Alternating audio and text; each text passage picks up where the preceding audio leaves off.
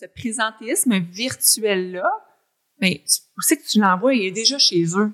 Mhm. il va falloir jouer sur les heures de travail, challenger. On, on parlait de, de l'overcommitment, puis etc. Mhm. là. Ben, c'est souvent des gens qui, so- qui, qui sont surengagés. Mhm. Tu sais, qui, puis avant, on valorisait le fait que, hey, tu vas aller travailler, tu vas aller faire du télétravail. Ah, merci, hey, merci de nous, de, de continuer sur le projet, malgré que tu files un peu moins bien. Ah ouais, ouais. À à un moment donné, je file pas bien au bureau, m'en vais, en- je travaille à la maison, je file pas bien. Mais c'est quoi la prochaine étape? C'est l'absence, ça veut dire. Fait qu'il faut vraiment travailler sur Ouais, puis là, comment t'as plus besoin ça. parce qu'on a des horaires flexibles, fait que tu reprendras tes heures au lieu de te reposer. mais bon, oui, c'est vrai. mais c'est pour ça Ah que ouais. le présentéisme, c'est, c'est de travailler malgré que tu as une condition de santé et que tu aurais donc dû ne pas travailler finalement parce que ça t'aurait vraiment plus aidé que de travailler tes deux heures aujourd'hui non productives. Vous écoutez La Talenterie, votre meeting du vendredi. Bon vendredi, bienvenue à ce nouvel épisode du podcast de La Talenterie. Je m'appelle Sarah Jodoin-Houl, je suis la fondatrice de l'entreprise La Talenterie et je suis aussi l'animatrice de ce superbe balado hebdomadaire parce que oui, à chaque semaine, à part qu'on prend des petites vacances, mais sinon, chaque semaine, on publie un épisode avec un expert euh, qui a une perspective différente ou une expertise à nous apporter pour essayer de mieux comprendre le monde du travail puis les grandes transformations qui s'y opèrent d'un point de vue organisationnel surtout. Cette semaine, j'ai la chance de m'entretenir avec Sandra Salvoni, qui est VP Recherche et Développement Santé et Mieux-être organisationnel chez InPower. Elle est aussi auxiliaire de recherche et d'enseignement au Centre d'expertise en gestion de la santé et de la sécurité au travail. Elle est en train aussi de compléter un doctorat euh, en ce moment, encore une fois, dans les mêmes thématiques. Donc, vous ne serez pas surpris d'apprendre que cette semaine, on parle de santé organisationnelle. C'est un sujet qui est vraiment super important. On l'a abordé sous divers points de vue. Euh, cette semaine, on parle vraiment du côté un peu plus de la mesure, euh, puis de comment on peut partir de, de des constats qu'on fait pour essayer de développer des solutions. Sandra va nous parler un peu d'Inpower, de leur approche, de comment eux voient ça. Euh, puis on va parler aussi ensemble de, de plein d'autres sujets, là, dont entre autres euh, le présentéisme euh, au travail, euh, puis tout ce que ça peut engendrer comme, comme réflexion. Je vais pas trop voler de punch. Juste avant de vous la présenter, un petit plug, quelque chose de gros quand même. Je l'ai déjà dit, mais on va enregistrer deux épisodes de podcast devant le public. C'est malade, on n'en revient pas encore. Euh, en tout cas, ça va être fou. C'est au Phoenix du Parvis à Québec le 3 octobre à partir de 19h. Si vous voulez vous procurer un billet, le lien est dans les notes de l'épisode. Et ne tardez pas trop d'ailleurs parce que ça commence à se remplir tranquillement. Il reste encore de la place. Euh, mais là, l'événement approche, puis les billets commencent un petit peu à se réserver. Donc, euh, si vous voulez pas manquer ça, soyez des nôtres. Donc, euh, si vous êtes euh, un RH euh, et que vous comptez aller au congrès ou au salon qui se déroule à Québec, ben passez donc nous saluer puis venir prendre un, soit un verre ou un mocktail ou un, une bouchée ou peu importe, un verre d'eau et assister aux enregistrements. Nous, on va rester aussi après pour jaser avec le monde. Il y a des petites surprises de prévues. Ça va être vraiment le fun. Si vous habitez à Québec, bien sûr aussi. Puis il y en a des plus zélés, j'en reviens pas encore, mais il y a du monde qui vont descendre à Québec juste pour ça. Pour venir euh, faire le, le, party, entre guillemets, avec nous, puis assister à un enregistrement. Ça va être fou. Euh, je, ça, je suis toute pleine de gratitude. Tu sais, quand on fait un projet comme un, un balado, on est seul. Comme là, en ce moment, je suis en train de faire mon intro. On est un mercredi soir, il est minuit, puis je parle tout seul à mon ordinateur. Puis après, ben, je reçois des invités. Souvent, euh, j'enregistre chez nous de façon euh, très, euh, comment dire, euh, tu sais, simple. Puis on, on réalise pas des fois, qu'il y a du monde qui écoute. Ça a l'air niaiseux, mais à chaque fois, ça m'étonne quand il y a des auditeurs qui me disent « Oh oui, j'écoute le balado euh, ou qui me reparlent d'épisodes. » Je me sens vraiment privilégiée, sincèrement. Merci d'être là. Euh, ça nous permet en fait de, de continuer à avancer puis ça fait en sorte que les invités ont le goût de venir euh, au podcast puis de contribuer au contenu parce que justement, il y a un engouement autour de ça. Ça va être vraiment fou le, le 3 octobre. Euh, si vous pouvez pas assister en personne, on va rediffuser tout ça en, en live. On va être sur YouTube. Donc, le lien euh, pour ça aussi est dans les notes de l'épisode. Pour de vrai, manquez pas ça. Euh, je pense pas que ça se soit déjà fait, là, un, live en RH, tu sais. Reste qu'on n'est pas un, podcast humoristique, on est loin, mais vraiment loin d'avoir ce genre d'auditoire-là. Mais j'ai comme l'impression que dans notre petit écosystème, euh, on est on est tous comme je sais pas le monde est petit puis euh, les gens euh, les gens sont intéressés au sujet puis je sais pas qu'est-ce qui se passe mais en tout cas on est reconnaissant merci d'être là. Puis ben on se voit j'espère le 3 octobre. Sinon si vous passez au salon ben dans le jour on va être on va avoir un kiosque. Puis on n'a pas une stratégie marketing à tout casser là pour aller chercher le monde puis les attirer vers nous. On a quelques petits trucs là, euh, qui sont prévus, bien sûr, mais on compte un peu sur le fait que on pense qu'on est un peu sympathique puis que les gens vont venir nous parler. Donc, euh, s'il vous plaît, si vous allez au salon, si vous passez devant nous, passez nous dire un petit coucou. On aime ça jaser avec le monde, puis on va là vraiment euh, en grande partie pour ça, en se disant, mon Dieu, on va rencontrer des gens. Ça va être le fun. Je me tais de ce pas, parce que je vois l'intro qui commence à s'allonger, pour vous présenter Sandra Salvoni, VP promotion de la recherche et du mieux-être organisationnel chez InPower. Puis je vous souhaite une bonne écoute.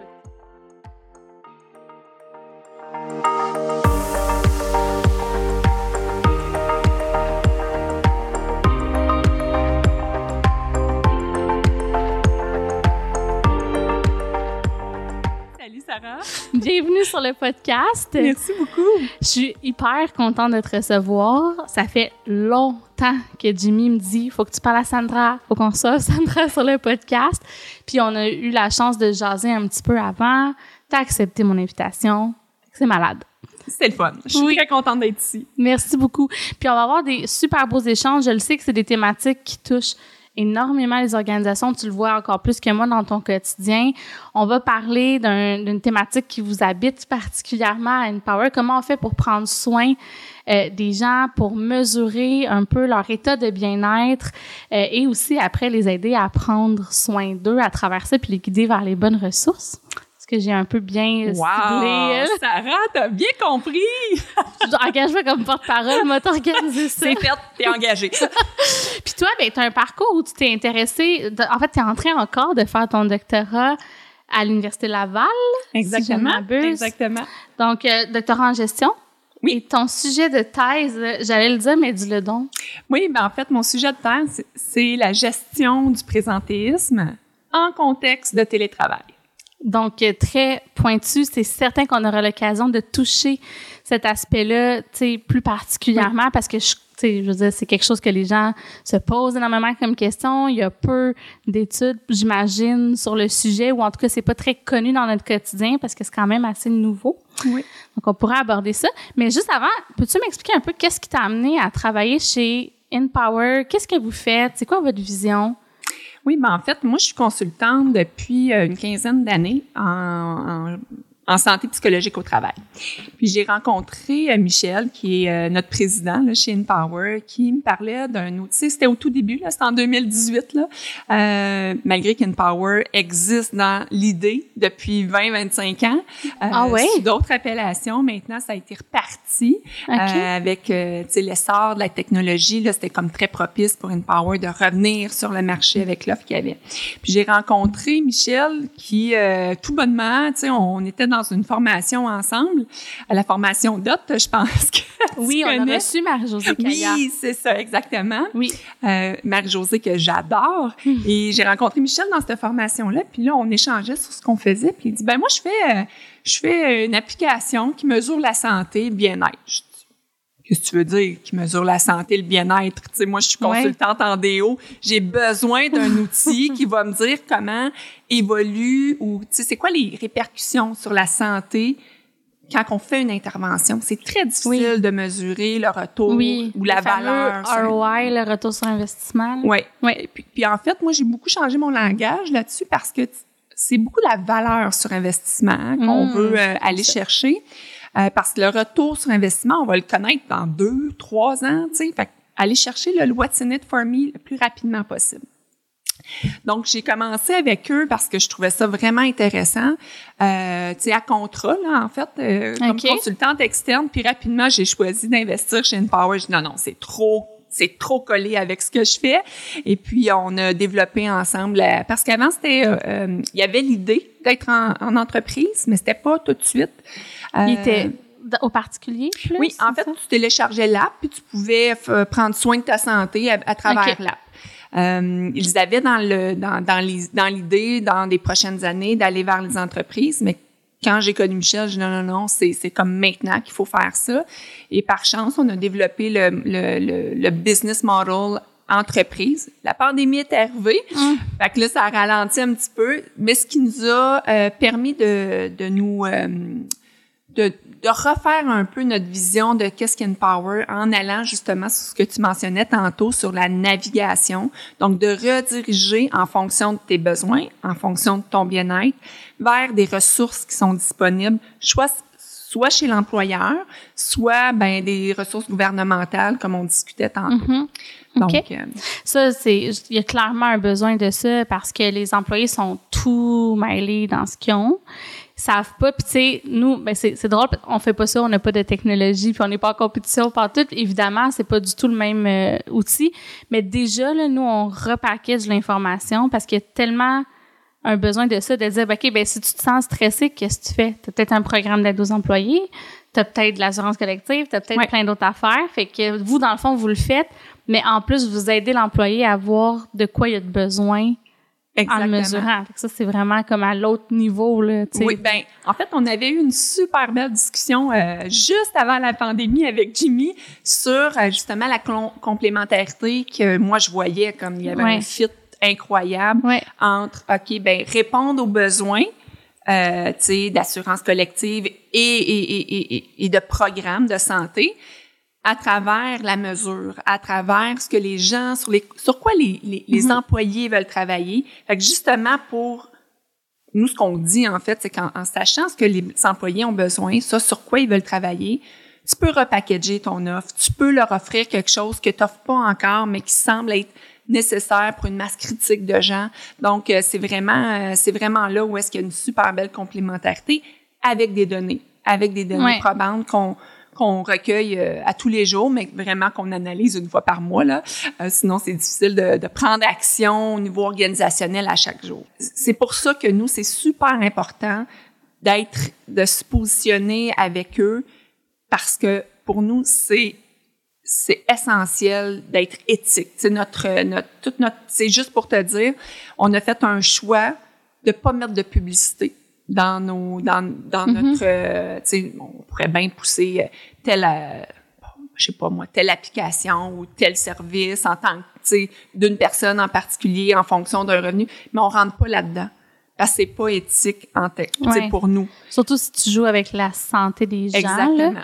Euh, OK. Puis, puis après, ben, les solutions qui sont proposées, finalement, c'est soit celles que l'employeur a choisies, donc tu n'es pas en train de, de prioriser une solution plutôt qu'une autre, ou celles qui sont disponibles gratuitement ou à faible coût. que- Exactement. OK. Et puis en même temps, tu sais, c'est l'idée là en arrière de la de cette solution là au niveau organisationnel, c'est de regarder puis là tu vas tu vas comprendre le lien avec euh, ce que ben ce que vous faites maintenant toi et Jimmy, c'est de voir en quoi qu'est-ce que j'offre sont où les besoins qu'on répond pas, Ouais. puis où est-ce qu'on offre quelque chose mais personne travaille là-dessus, personne va Mhm. utiliser ça. Puis ça c'est plus vous là, mais de dire ben là il y aurait peut-être euh, un service, il y aurait peut-être une formation, il y aurait peut-être euh, tout Mais ça, vous n'allez pas jusqu'à recommander comment bonifier ou euh, identifiez-vous des gaps ou comment? Oui, c'est ça. On identifie les gaps OK. pour voir ce sur quoi on, tu sais, on devrait fouiller là, tu sais. Puis c'est sûr, nous on a un accompagnement, hein.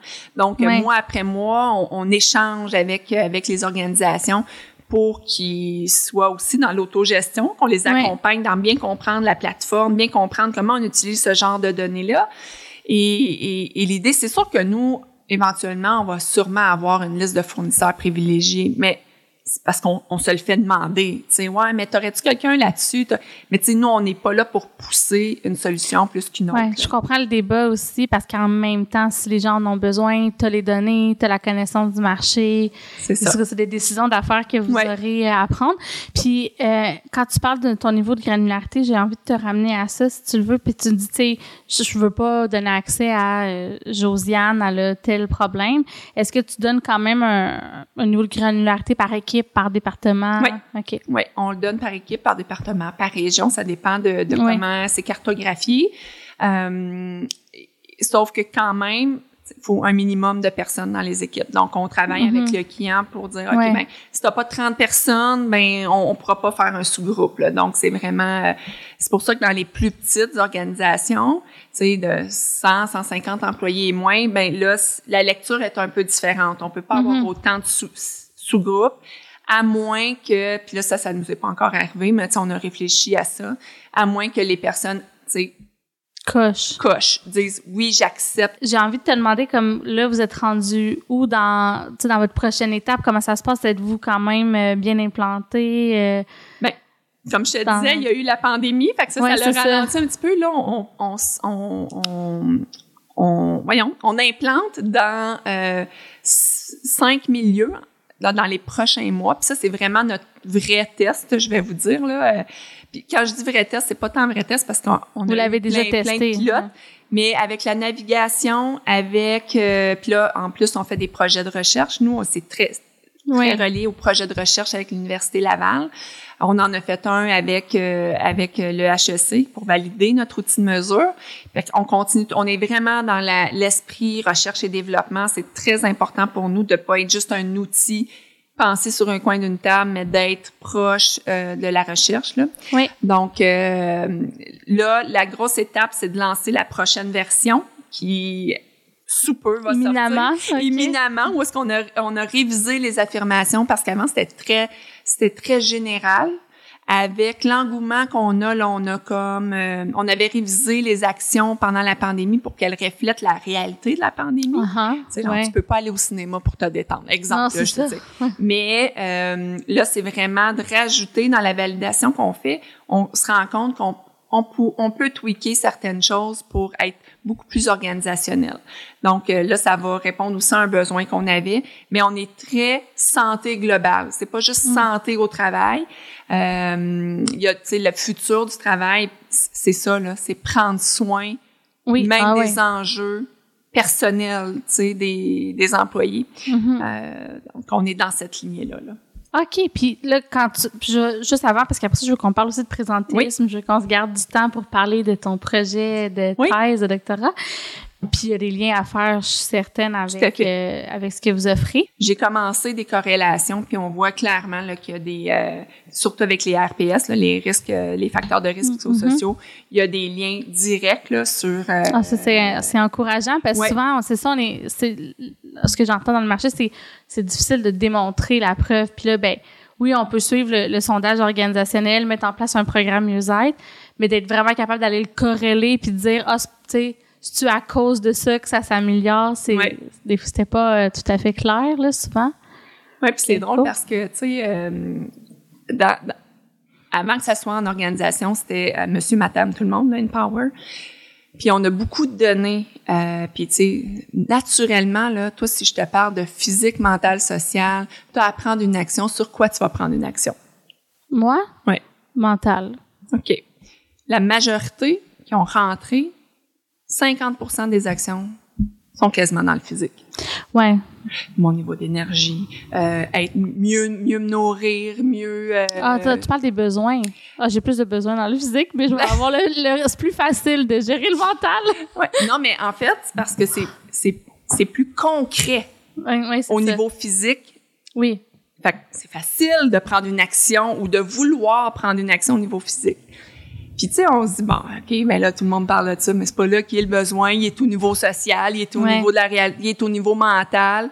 Euh, puis ce qu'on- en fait, la corrélation que j'ai faite avec les RPS, nos données disent qu'il y a une tu sais, tout ce qui est mon corps là, donc mon niveau d'énergie, le sommeil est directement est, est corrélé très fort avec la charge de travail intuitivement, je te dis, tu fais, ben oui, c'est normal, là, parce que si j'ai une charge de travail, j'ai une baisse d'énergie. Mhm. euh, tu sais, j'ai- moins d'énergie, je- je- mais j'ai moins de temps de- pour dormir, je dors moins bien, euh, j'ai pas le temps de bien me nourrir, tout ça, j'ai pas le temps d'aller faire de l'activité physique Ouais. parce que j'ai une surcharge.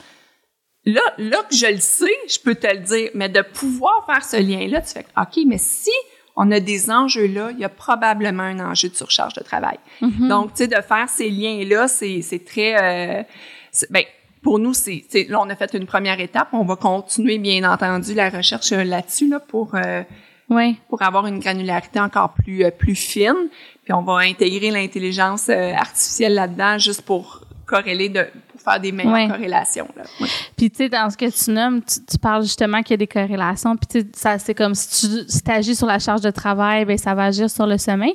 Mais l'autre, l'inverse est aussi vrai. Parce Oui. que pour le vivre, là, parce que moi, j'ai de la, de la misère des fois avec mon sommeil, mais tu sais, quand tu dors pas bien ou pas assez, ben c'est sûr qu'après, ça te prend plus de temps à travailler, plus d'énergie, faire les mêmes tâches.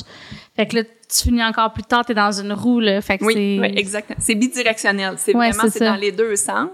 Fait que c'est ça qui est, c'est ça qui est encourageant. C'est de pouvoir faire des ponts avec mais le sommeil. Là, aujourd'hui, on le sait, là, il y a des, même des applications dédiées Ouais. au sommeil. C'est, fait on le sait que c'est important, mais jusqu'à quel point l'employeur en prend une responsabilité, Ah là, pff, ouais, Ben, on n'est pas c'est- là on encore. n'est on n'est pas Ouais. encore là, mais en faisant des liens comme ça, on, on va conscientiser les employeurs à l'importance parce que là, tu sais, nous, on est comme un peu à l'avant-garde, là, de dire, il faut aussi que tu prennes soin de la santé euh, ou du Personnel. bien-être personnel. là. On est, Ouais. on est comme une coche en avant. Euh, mais les, nos clients sont très, sont, c'est ceux qui embarquent avec nous sont C'est les précurseurs. convaincus. Ils savent qu'il faut faire les deux. Euh, puis surtout aujourd'hui avec le télétravail, là, Mhm. t'es à la maison. Ouais.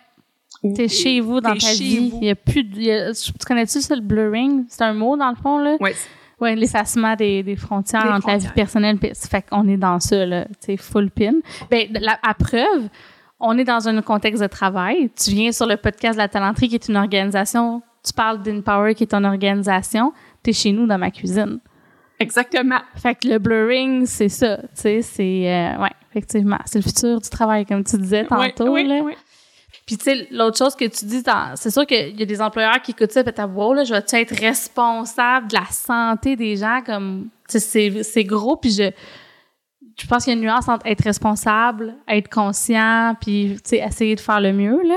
Mais il y a une part de responsabilité aussi, on le sait, euh, avec les environnements de travail, des fois, euh, tu sais, haute performance, euh, qui peuvent inciter à la, tu sais, à la surcharge, puis à la dépression, puis au burn-out, là. Ouais, Il y a une histoire de culture organisationnelle, là. Oui. Oui. Ah, ben, les fameux, genre, euh, tu sais, euh, nous autres ici, c'est tough, mais tu sais, si t'es bon, tu vas monter les échelons, puis fais tes preuves. Puis là, il y a, y a un- il y a un danger de tomber là-dedans comme employé parce qu'on veut tous, tu ben, pas tous, mais beaucoup de gens peuvent être drivés par le besoin de reconnaissance, Oui. de sentiment de compétence. Fait que c'est très pervers, là, comme, euh, comme effet.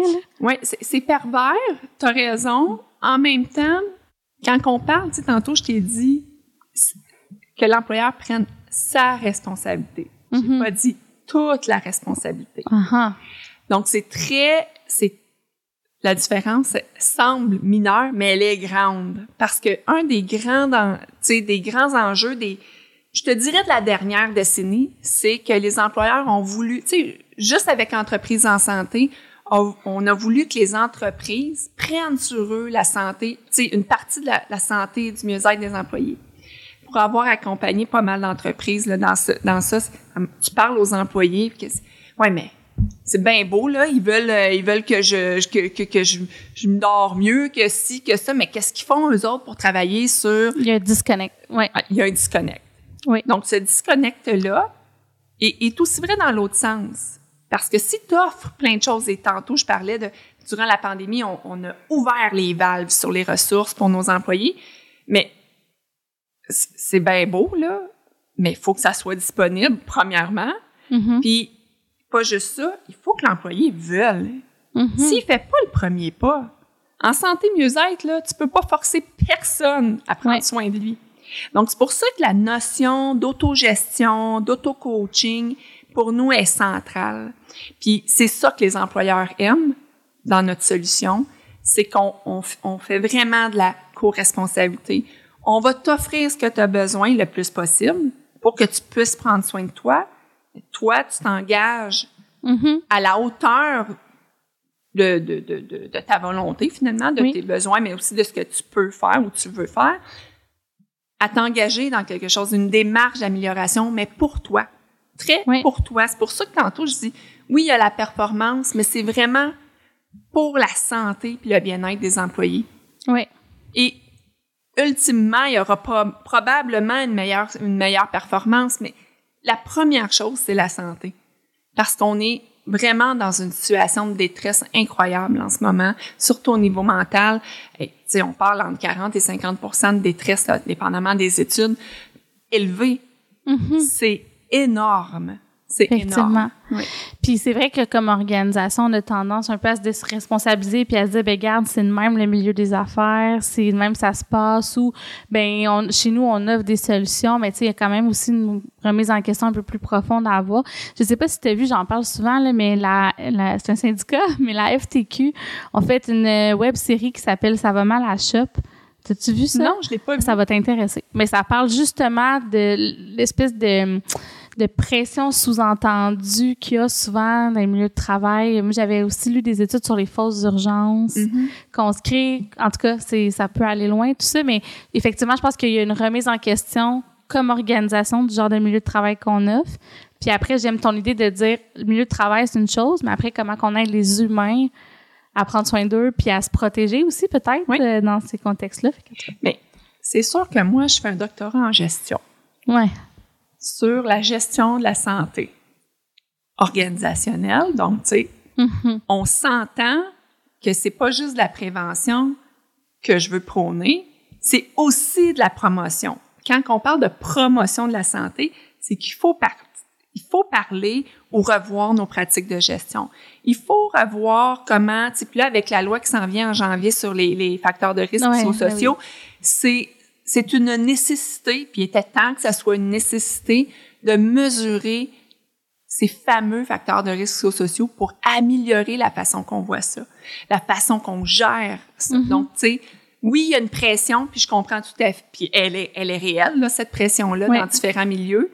Euh, mais en travaillant sur la, la perception de surcharge de travail, sur, euh, tu sais, perçu, réel, vécu, euh, Ça, attends, on va creuser Ouais. ça parce que ça, c'est un point central et, et important. Il y a une différence entre la charge de travail réelle et la charge de travail perçue. Celle qui compte puis qui a réellement de l'impact, Bon. c'est la perçue, j'imagine. Ben, en fait, il y a, il y a- il y a la, la- la charge de travail, je vais te dire les vrais termes, là, prescrite. La charge de travail prescrite, là, c'est Sarah, tu dois faire deux, deux podcasts par, euh, par semaine. OK, ça, exemple. Ça, c'est ta charge de travail. Mais ce qu'on dit pas, donc la charge de travail réelle, c'est que pour faire ça, tu dois organiser les rencontres, tu dois faire des appels, tu dois préparer. C'est pas juste un deux heures de podcast, là. Mhm. Il y a tout le reste. Tu sais, il y a toute autre tâche connexe. Oui. Ça rentre dans la, la, la, la charge de travail. Maintenant, celle où on est relié avec des émotions, c'est la charge de travail vécue. Vécu. OK, donc la perçue dans ce qu'on disait Oui, tantôt, oui, exactement, OK. exactement. Donc, la charge de travail vécue, c'est comment je me sens. Est-ce que je me sens débordée? Est-ce que je me sens fatiguée? Est-ce que, qu'est-ce que cette charge-là m'amène comme émotion, comme sentiment, comme signaux de détresse, je te dirais, là? Euh, c'est cela qui est important. Puis s'il arrive quelque chose, mais c'est de réaligner ça, puis je dis qui est important, c'est là qu'on voit qu'il y a un disconnect, mais c'est de revoir les processus, revoir comment qu'on on travaille sur la charge de travail, là, finalement. Puis, est-ce que ça se peut que les tâches, ben, pas, en tout cas, je te fais une question, mais dans ma tête, c'est clair que c'est. Non, mais j'ai comme une opinion forte, mais peut-être tu pourrais me challenger. Pour moi, faire deux podcasts, est-ce que ça se peut que ça soit pas, même si c'est les mêmes tâches, la même euh, voyons, charge euh, vécue, que si c'était, exemple, mettons, toi, t'aimes pas ça faire ça, Moi, Oui. je tripe, je me développe, j'ai l'impression de nourrir ma créativité, mais peut-être que pour toi, c'est bien plus lourd. Fait que la même charge, les mêmes tâches vont pas avoir le même impact. Ben écoute, Ouais. là, on parle de sens au travail puis de sens du travail. Mhm. OK? Euh, bon, on est deux entrepreneurs ici, là. Ouais. On vit de ce qu'on a toujours aimé. Tu comprends? Il y a des gens, je suis certaine, Sarah, qu'autour de toi, il y a des gens qui vont dire Hey, je sais pas comment- tu fais pour y arriver? Tu travailles beaucoup trop. Tu devrais, tu sais, moi, là, je serais épuisée, mais parce que ça drive pas quelque chose à l'interne. Mhm, Effectivement. Fait que c'est ça qui fait que pour certaines personnes, si, si là, ça t'alimente pas, si ça contribue pas à quelque chose qui fait du sens pour toi, cette, cette même charge-là peut vraiment te nuire. Ouais. Tandis que pour d'autres, parce qu'ils ont ça, ça va les, les illuminer, puis ça va les vraiment les, les, les- le sentiment d'accomplissement va être très grand. Donc là, on parle de présentéisme euh, de façon générale, puis bon, je pense que ça continue à être un enjeu pour les organisations. Mais là, maintenant, on vit dans un monde hybride, des fois complètement en télétravail. Toi, ta thèse de doctorat est précisément sur ce sujet-là. C'est quoi la nuance entre le présentéisme puis le présentéisme en contexte de télétravail? Oui. En fait, le présentéisme, avant, c'est avant, je te dis avant, c'est tu travailles, tu, tu, vis, tu te présentes au, au travail malgré une condition de santé. Ouais. Aujourd'hui, on parlait de blurring, Mhm. T'es te chez vous. présenter au travail, c'est à la maison. Ouais. Avant, quand je voyais que tu n'allais pas bien, je te disais, hey, une des solutions, c'était va travailler de la maison. Hum, C'est vrai. Mais là, je travaille de la maison. La solution, c'est de continuer à travailler de la maison, mais je vais pas bien. Ouais. Fait que Puis ça coupe plus tes canaux. Tu sais, avant de travailler à la maison, tu avais moins d'appels, moins de- d'intrants, mettons, d'informations. Mais là, Uh-huh. on est autant sollicité. Ouais. Il y a vraiment, on a à ajuster la façon qu'on gère le présentisme en contexte de télétravail parce qu'on peut pas dire, ben là, tu, tu fais du présentéisme, puis on appelle ça du présentéisme virtuel. Euh, il y a un, un terme là, qui est Ah récemment, de- qui a été proposé par un- des chercheurs. Donc, ce présentéisme virtuel-là, ben, tu, où c'est que tu l'envoies? Il est déjà chez eux. Mhm. Il va falloir jouer sur les heures de travail, challenger. On, on parlait de, de l'overcommitment, puis etc. Mhm. là. Ben, c'est souvent des gens qui, sont- qui, qui sont surengagés. Mhm. Tu sais, qui, puis avant, on valorisait le fait que, hey, tu vas aller travailler, tu vas aller faire du télétravail. Ah, merci, hey, merci de, nous, de, de continuer sur le projet, malgré que tu files un peu moins bien. Ah ouais, ouais. À à un moment donné, je file pas bien au bureau, je m'en travaille à la maison, je file pas bien. Mais c'est c'est quoi la prochaine étape? C'est l'absence, ça veut dire. Fait qu'il faut vraiment travailler sur Ouais, puis là, comment t'as plus besoin ça. parce qu'on a des horaires flexibles, fait que tu reprendras tes heures au lieu de te reposer. Mais bon, c'est vrai. mais c'est pour ça que ouais. le présentéisme, c'est, c'est de travailler malgré que tu as une condition de santé et que tu aurais donc dû ne pas travailler finalement parce que ça t'aurait vraiment plus aidé que de travailler tes deux heures aujourd'hui non productives. C'est un petit peu... euh, c'est un petit peu... C'est pas parce que tu es non productif, c'est parce que tu continues, tu pas de récupération. Il est où ton Mhm. espace de récupération? Donc, il faut vraiment commencer à, à revoir notre façon de prendre soin de nos employés à distance. Parce qu'il n'y a plus de, de- d'accommodation. C'est quoi les autres accommodations? Ben, c'est tu vas prendre Un break. un break. Ouais. Idéalement en dehors de chez vous parce que chez vous, c'est rendu ton bureau. que, ouais, prendre une marche au parc, euh, te Ouais. reposer. Ouais, effectivement, là, c'est. euh, Puis est-ce qu'il y a aussi une, une notion, tu sais, tu disais avant, je te voyais que tu files pas. Y a-t-il une notion qu'on détecte un petit peu moins bien aussi quand les collaborateurs, tu sais, se sentent pas bien? Parce qu'à distance, c'est plus facile de, de faire comme si on était correct Ouais. puis de. C'est sûr. C'est sûr. Il y a, il y a vraiment des... Les signaux sont moins bien captés. Il faut vraiment développer ça en tant que gestionnaire et même en tant que collègue, là, de, de, de capter, tu sais, est-ce qu'il y a des plus grands silences? Avant, je l'entendais tout le temps. Euh, elle posait tout le temps des questions. Elle pose plus de questions dans les rencontres Zoom, Teams. Tu sais, il y a des signaux qui sont plus subtils. Puis moi, je dis toujours, parce que je fais quand même pas mal de formations en, en détection des signes de détresse. Tu sais, un signe de détresse, Sarah, c'est tout changement de comportement. Donc, tu as un changement de comportement, tu détectes un changement de comportement, tu sais, avec toutes les réunions qu'on a, on a quand même des occasions de voir s'il y a un changement de comportement. là. Donc, euh, tu sais, est-ce qu'il y a un changement sur euh, la façon qu'elle parle, euh, sur euh, sa fréquence d'appel, sur la façon, est-ce qu'on peut la rejoindre ou pas? Tu sais, si, c'est un petit peu, même si des fois c'est intrusif, là, mais quand on sent que ça dure plus que deux semaines, tu sais, a une mauvaise journée, c'est correct, là. Mm-hmm. Ben, ouais, des fois, tout le monde a besoin de fermer son téléphone puis d'avoir l'appel. Exactement, parce que tu veux focuser, puis mais il va falloir apprendre à, à, à, changer notre façon de détecter la détresse pour détecter des changements de comportement, que ce soit au niveau cognitif, que ce soit au niveau physique, que ce soit au niveau comportemental. Donc, tu sais, c'est vraiment sur euh, tout, euh, tout ces... Il y a moyen de détecter mm-hmm. ça, c'est juste qu'il faut faire un petit peu plus de place à son intuition. Oui, puis en même temps, tu sais, probablement que ça revient à ce qu'on disait tantôt, à quel point c'est la responsabilité de l'employeur. Des fois, le réflexe, ça peut peut-être être, ben là, il est chez eux, il va pas... Tu sais, à mener, si tu ma responsabilité, ben la réponse, c'est oui.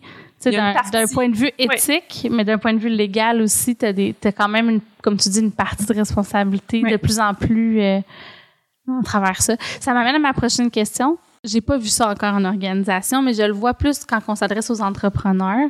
Mais dans le design, tu sais, de la charge, mais pas la charge de travail, mais dans le, voyons, c'est quoi L'organisation. L'organisation du travail, merci. Euh, on pourrait potentiellement personnaliser un petit peu ça aussi, puis de dire, ben regarde, tu sais, ça se peut que Sophie, elle, ça lui donne de l'énergie faire ça, puis Jacinthe, ça en enlève. On peut-tu faire un swap, puis tu sais, tout le monde va gagner, tu sais? Mais ça se fait dans certains milieux précurseurs. Moi, je l'ai pas vu vraiment, tu sais, vraiment fait euh, systématiquement. Ouais, tu sais, avoir une flexibilité de oui, mais de, de designer ça comme ça, de se faire une structure organisationnelle. On le voit en ce moment plus dans les plus petites organisations parce que c'est plus lourd dans les grandes organisations. Ouais, ben c'est ça, t'as pas besoin de, quasiment pas besoin de l'écrire, ça se fait. Ben ça se fait, mais tu sais, quand même, une organisation de 100 personnes, il faut quand même... Ah oui, ça, t'as vu ça dans... un... ben, ah, ben, je suis impressionnée. Euh, puis c'est vraiment de... Puis tu sais, c'est pas nécessairement de façon systématique, là, mais c'est que peut-être un chef d'équipe va dire, attends, là, il y a quelque chose qui marche pas, mes employés sont pas heureux, je, je peux sûrement remanier les tâches pour, mmh, en fonction, puis on appelle, on appelle ça l'approche positive. Tu vas travailler sur tes forces, Sarah, puis moi, je vais ah, travailler sur les miennes. Fait que quand on parle de cette approche-là, je suis certaine que tu en as déjà je l'ai déjà vécu, ça. Bon.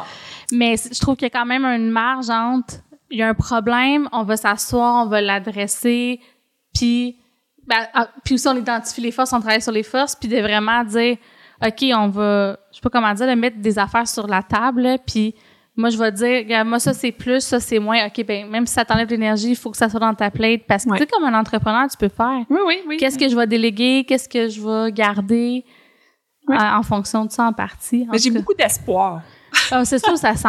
c'est sûr que ça sent. J'ai beaucoup d'espoir parce que euh, les gens veulent veulent travailler sur quelque chose. Puis de plus en plus, on l'entend. Tu sais, avec la pénurie de main d'œuvre, là que c'est galvaudé aujourd'hui. Ouais, mais c'est ça pareil. Mais c'est quand même ça. Les gens veulent travailler ça sur quoi ils, aiment. Donc, mm-hmm il y a comme un petit peu de nichage à faire, puis on, on fait nos postes comme on, des fois il y a des possibilités de faire des postes. C'est sûr que dans les plus grandes organisations là, oui oui c'est ça. C'est plus complexe parce que tu sais on part de plus loin, il y a, il y a plus d'ancrage là qui, qui est là. Mais euh, c'est qu'il faut que tu crées un cadre, alors que dans les plus petites ça peut se faire un peu naturellement plus, je pense là. Fait que, ah, mais ça, ça serait intéressant à suivre l'évolution de ça. Ben oui. C'est, on en reparlera. Tu reviendras au podcast. Puis là, le fameux présentéisme en télétravail versus présentéisme. Parle-nous de ça. Qu'est-ce qui t'a amené à, t'inspirer, pas t'inspirer, mais à t'intéresser à ça? Le présentéisme, c'est quelque chose, parce que je travaille en, en santé psychologique au travail, moi, je m'intéresse, particulièrement pas, en fait, dans la dernière décennie, il y a eu vraiment une montée sur la recherche sur le présentéisme. Avant ça, on parlait de présentéisme comme, tu sais, si tu avais à me donner une, une, définition, toi, Sarah, qu'est-ce que tu me dirais? Ben, oh mon Dieu, tu me diras j'ai combien d'étoiles. Mais euh, spontanément, le présentéisme, c'est le fait d'être au travail sans être réellement investi, puis sans être présent d'esprit, puis efficace. Là. Cette définition-là, elle est extrêmement commune. Ouais. Ça, c'est, c'est relié à la performance au travail. Oui. Bon. C'est, puis il y a vraiment deux écoles de pensée sur le présentéisme. C'est une, ça, c'est une école de pensée nord-américaine où on mesure le présentéisme en fonction de ses conséquences, donc d'une baisse de productivité. de productivité.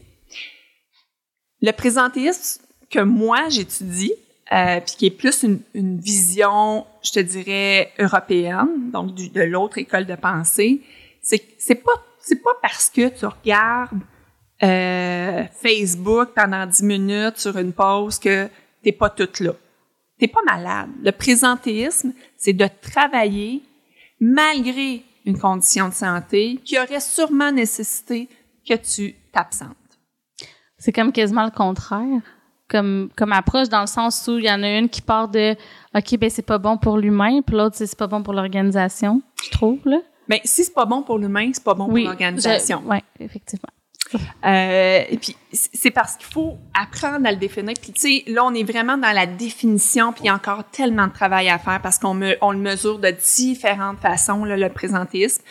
Mais pour moi, c'est dans moi l'école dans laquelle je m'inscris, c'est de dire que tu travailles malgré une condition de santé qui et, et cette condition de santé là, puis tu sais, ça fait un peu un lien avec ma directrice de recherche. J'ai deux deux co-directrices, mais ma directrice de recherche qui est très axée sur le présentéisme, c'est Caroline Biron. Ah ouais, OK. Ouais. Et Caroline a fait un, avec sa collègue Maria, on, a- on, on pondu un cadre théorique sur le présentéisme qui fait que il y a comme quatre grandes catégories de, présent, tu sais, de présentéistes. Il y, a, il y a ceux qui, finalement, sont quand même performants malgré une condition de santé. Il y en a qui sont performants et qui sont, sont quand même bien. Là. Tu sais, ça, ça, on appelle ça des, les présentéismes fonctionnels. Les présentéistes fon- sont fonctionnels. C'est correct, là, tu sais, que tu, tu, tu travailles malgré un petit enjeu. Il y a, les, il y a le thérapeutique. On le voit souvent quand, tu fais un retour au travail progressif. Tu as besoin de venir travailler, même si tu n'es pas à 100 de ta, ta forme physique, Oui.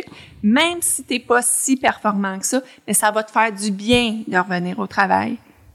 Ça, c'est du présentéisme fonctionnel, euh, thérapeutique. OK, fait que c'est positif, là, finalement. Oui, c'est ce- ça. oui, parce que Non. toi, ça t'aide à évoluer. Ouais. Dans les deux, dans les Ben, dernières guérir. années, il y a vraiment, ben justement, tu dis c'est positif, c'est que Ouais. il y a cet aspect positif au présentéisme. C'est pas juste négatif, mais on a tellement été, euh, on- ce qu'on entendait, c'est ouais, le présentéisme, c'est deux à trois fois, deux à cinq fois le coût, Oui. toujours le coût de l'absentéisme. Et donc, on est en termes de performance. Puis c'est là qu'il faut renverser la vapeur pour dire, mais moi, je veux m'occuper. Puis de pourquoi ça m'intéresse, c'est que moi, je suis en santé psychologique au travail. Je veux que mes employés, je veux les garder. Je veux quand même qu'ils soient le mieux possible au travail, même si je sais, j'ai détecté des signes chez toi, Sarah, là. Je veux être capable de dire, OK, qu'est-ce que je fais avec, avec Sarah Mhm. pour qu'elle soit mieux ou de mieux en mieux au travail, malgré sa condition de santé, puis on espère qu'elle va revenir vers une santé optimale. Euh, c'est sûr que dans tout ça, il y a tous les facteurs de risque qui influencent sur, Mhm. euh, sur la- le, le présentéisme. Mais vraiment, on sait que la, puis avant, on parlait beaucoup, ben, ah ben, j'ai, tu sais, présentéisme, j'avais un, un- un mal de dos, là, je, fait que là, je travaille. C'est ça, c'est la forme physique. Moi, ce qui m'intéresse, c'est plus les enjeux de santé psychologique. Donc, avec des enjeux de santé psychologique, tu travailles. Qu'est-ce que je peux faire pour t'aider? Sur quoi je peux, qu'est-ce que je peux influencer? C'est quoi les pratiques de gestion qui sont les plus gagnantes pour que tu sois quand même fonctionnel? Mhm. Euh, puis on, on retrouve quand même une grosse partie des, des, des présentéistes qui sont dans l'overcommitment, là, tu sais, sont, sont surengagés. Ouais.